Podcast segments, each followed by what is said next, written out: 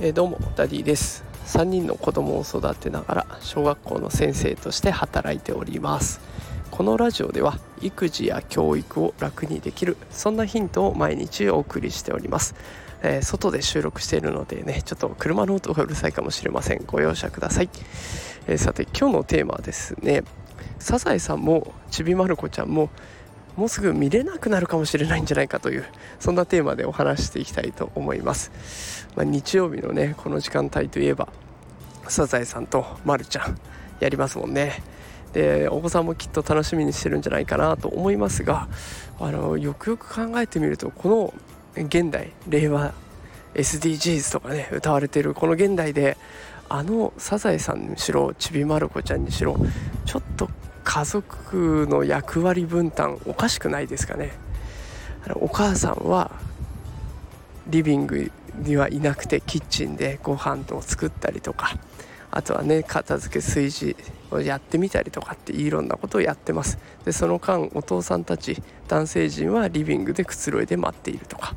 あとは働きに行くのはお父さんで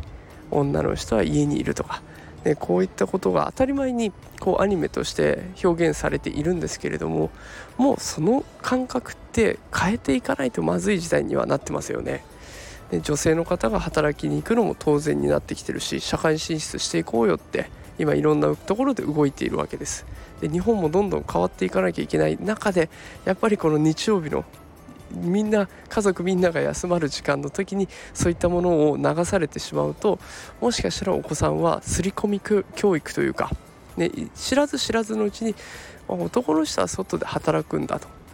で女の人はキッチンでお家のことやればいいんだというようなそんな刷り込みが始まっているんじゃないかというふうに思うわけです。だからもしかしたらそんなこともあって日曜日のこの時間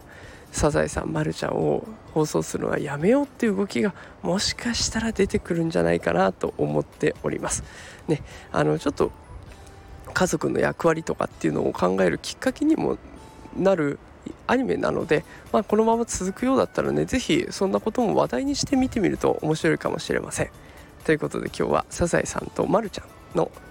今後の放送について考えてみました、えー、それでは明日からお仕事学校ですね。一緒に頑張ってやっていきましょう。それでは今日はこの辺で。さようなら。